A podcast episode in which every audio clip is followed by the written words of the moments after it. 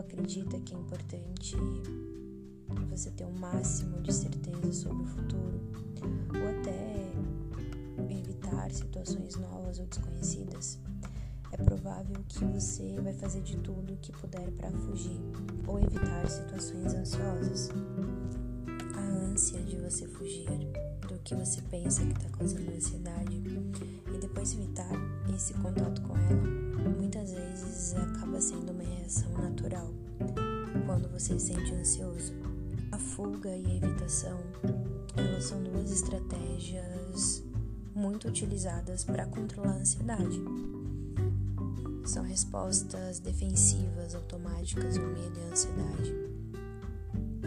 Superficialmente, elas parecem muito eficazes, né, porque elas conseguem deter totalmente a ansiedade. Nós psicólogos chamamos essa resposta de luta ou fuga. E correr ou fugir, ele parece uma opção mais segura quando estamos ansiosos. Então, rapidamente aprendemos quais objetos, situações ou circunstâncias é, disparam nossa ansiedade e depois evitamos o máximo possível esses gatilhos. Entretanto, muitos pesquisadores e profissionais de saúde sabem que a fuga e a evitação contribuem de uma forma significativa para a manutenção da ansiedade a longo prazo. Então existem três problemas com a fuga e a evitação. A primeira é que elas impedem que a ansiedade diminua de impedem que você aprenda que o pensamento perigoso que causa ansiedade é falso.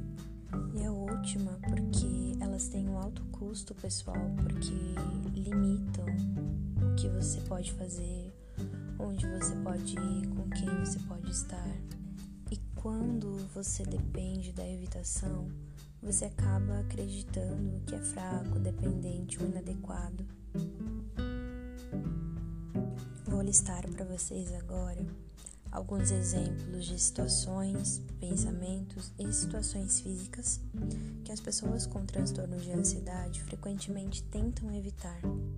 Dirigir em lugares desconhecidos, ficar sozinho em casa, lugares fechados como elevadores, túneis, consultas ao dentista, multidões, fazer um discurso, iniciar uma conversa com pessoas desconhecidas, atender o telefone, participar de uma reunião, caminhar em frente de um grupo de pessoas, pensamentos sexuais repugnantes, pensamentos de causar dano, ferimento ou morte, pensamentos de coisas ruins ou catastróficas acontecendo com amigos ou familiares, imagens repugnantes como corpos mutilados, pensamentos ou imagens de um trauma pessoal passado, pensamentos ou imagens de constranger-se em frente dos outros, pensamentos sobre doença e contaminação,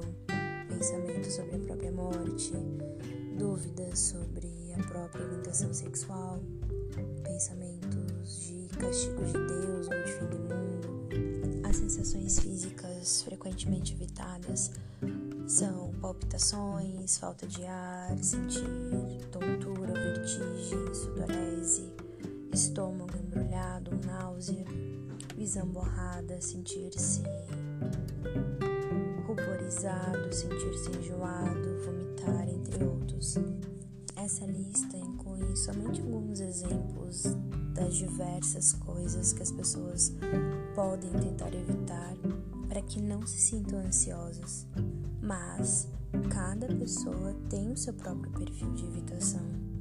O que quer que evitemos por causa da ansiedade, é importante descobrir o seu perfil de evitação particular, porque ele é uma parte importante da mentalidade ansiosa. repetidas fugas e evitações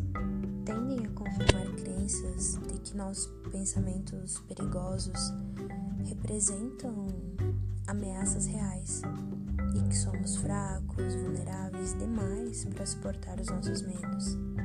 Dentro do protocolo da ansiedade, buscamos na terapia reduzir a nossa dependência de fuga ou evitação, sendo uma meta principal. Você quer descobrir o seu perfil de evitação? Pega um papel e uma caneta aí que eu vou te ajudar. Escreva qualquer situação, objetos, pessoas ou outros sinais externos que você evita regularmente por causa da ansiedade, principalmente aquelas situações que causam maior interferência na tua vida diária. Agora, vamos listar pensamentos, imagens ou impulsos sobre os quais você tenta não pensar, porque fazem você sentir ansioso ou ansiosa. E não podemos esquecer daqueles pensamentos indesejáveis que são mais perturbadores ou que você mais se esforça para não ter. Ah, e também as sensações físicas, sensações corporais, sintomas que especialmente assustam você e que você tenta impedir as situações aconteçam e tenta imediatamente controlá-la ou suprimi-la. Quando estamos ansiosos, ansiosas, buscamos muitas vezes uma segurança, esse desejo por calma, conforto. E segundo Aaron Beck, qualquer resposta cognitiva ou comportamental que vise evitar ou minimizar um desfecho temido é também uma tentativa de recuperar um sentimento de conforto ou de calma e uma sensação de estar seguro.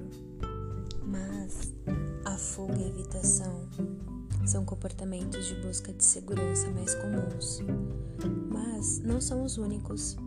Existem outros como a busca de segurança comportamental, a busca de segurança cognitiva, como por exemplo você sair, fugir quando os primeiros sintomas de ansiedade são percebidos, carregar medicação ansiolítica, levar consigo o telefone celular para pedir ajuda quando ansioso, ser acompanhado por um amigo ou familiar em situações ansiosas.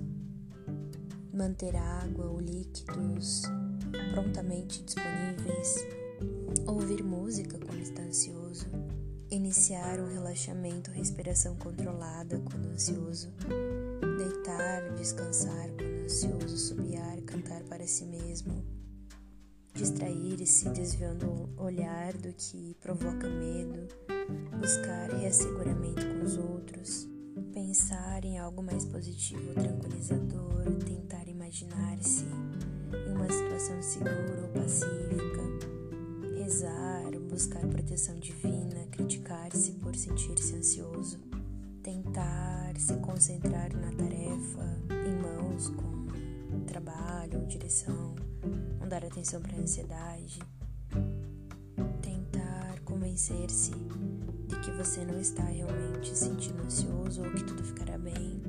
Mas, Françoele, o que há de errado em buscar segurança?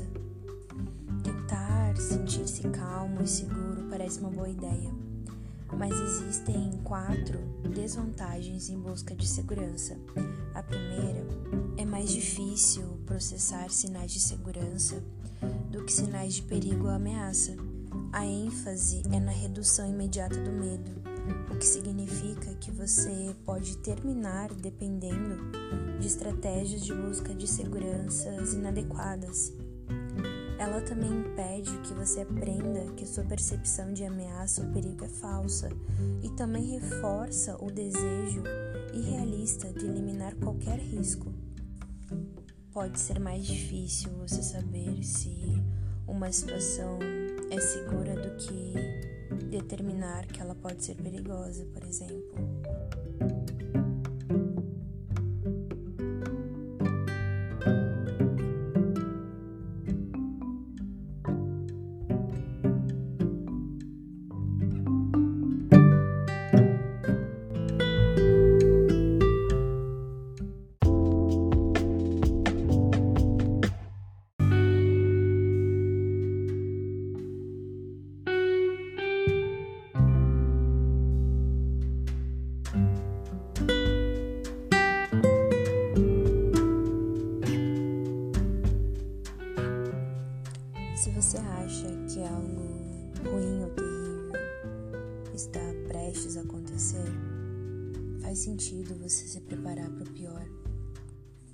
Natural você tentar resolver o problema de como você lidaria com catástrofes. A tentativa de preparar-se para a possibilidade ruim ou ameaçadora quando você fica ansioso é denominada preocupação.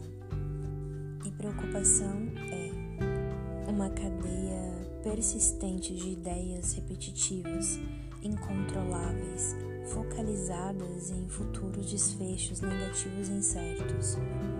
E ela envolve um ensaio mental repetido de possíveis soluções que não resolvem a sensação de incerteza sobre uma ameaça iminente. E a busca de segurança, como preocupação, é uma característica muito comum da ansiedade. Assim, preocupar-se é tão natural quanto respirar com uma pessoa ansiosa. Mas, Fran, qual que é o problema? A preocupação na ansiedade ela se torna um problema quando ela mantém um concentrado em pensamentos de ameaça e perigo. Quando ela reforça um senso de impotência pessoal, porque é difícil de controlar. Quando ela alimenta um senso de incerteza, porque está sempre orientada ao futuro, e o futuro é imprevisível da gente saber. E ela é uma evitação de medo básico, subjacente aos problemas da ansiedade. E a lista de possíveis motivos de, de preocupação ela é interminável. Então vamos a um plano de ação. Você precisa compreender como uma mente ansiosa funciona e por que a tua ansiedade se mantém devido ao modo como o teu cérebro automaticamente processa as informações de ameaça e de segurança. Eu trouxe para vocês oito aspectos de um pensamento ansioso que contribuem para a manutenção da tua ansiedade. O primeiro é o pensamento catastrófico automático. O segundo é o de crenças de impotência sobre a ansiedade. O terceiro é, são erros cognitivos sobre ameaça e perigo. O quarto é a sensibilidade aumentada ao sentimento da ansiedade. O quinto é a baixa tolerância pelo desconhecido e pela incerteza.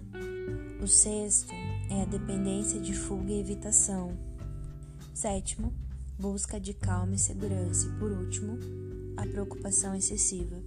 São oito pilares que contribuem para a manutenção da ansiedade. Para fechamento, vamos lá, pegue papel e caneta. Liste as suas preocupações ansiosas. Poderá haver algumas coisas que preocupam você, ou se a tua preocupação pode se concentrar em uma ou dois temas do que a gente conversou. Por enquanto, faça uma lista preliminar das tuas preocupações ansiosas isso vai ajudar você a estruturar todas essas ideias. Lembrando, a ansiedade vai diminuir naturalmente, a menos que você ative uma mentalidade ansiosa que garanta a ocorrência repetida e a manutenção dela. Pensamentos e imagens automáticos que exageram ou superestimam a probabilidade e a severidade de ameaças ou perigos em situações cotidianas comuns é chamado pensamento catastrófico ou perigoso, que é o medo básico que subjaz a manutenção da ansiedade. Lembrando, pessoas ansiosas tendem a pensar que são fracas, impotentes e vulneráveis. Por isso que muitas vezes elas subestimam a sua capacidade em lidar com as preocupações temerosas quando ansiosas, as pessoas tendem a cometer uma série de erros de pensamento e, assim, permanecem seletivamente concentradas em uma ameaça em perigo. Outro ponto: ao longo do tempo, pessoas ansiosas desenvolvem uma tolerância à ansiedade e aos sintomas físicos e um senso de incerteza, tornando-se ansiosas respeito de estarem ansiosas. Relembrando, pessoas ansiosas com frequência não toleram incertezas e sentem grande desconforto em situações novas e não familiares, que pode levar a uma vida que lhe parece uma morte por tédio, às vezes. Assim, fugir e evitar são estratégias de enfrentamentos inúteis mais comuns associadas à manutenção da ansiedade. Pessoas ansiosas com frequência utilizam estratégias de busca de seguranças inadequadas para obterem um alívio imediato da ansiedade restabelecendo uma sensação de conforto e segurança. E por último, a preocupação é uma característica comum da manutenção da ansiedade, que contribui para uma preocupação com ameaça e perigo. Meu nome é Françoise Goulart e finalizamos a nossa série Mente Ansiosa.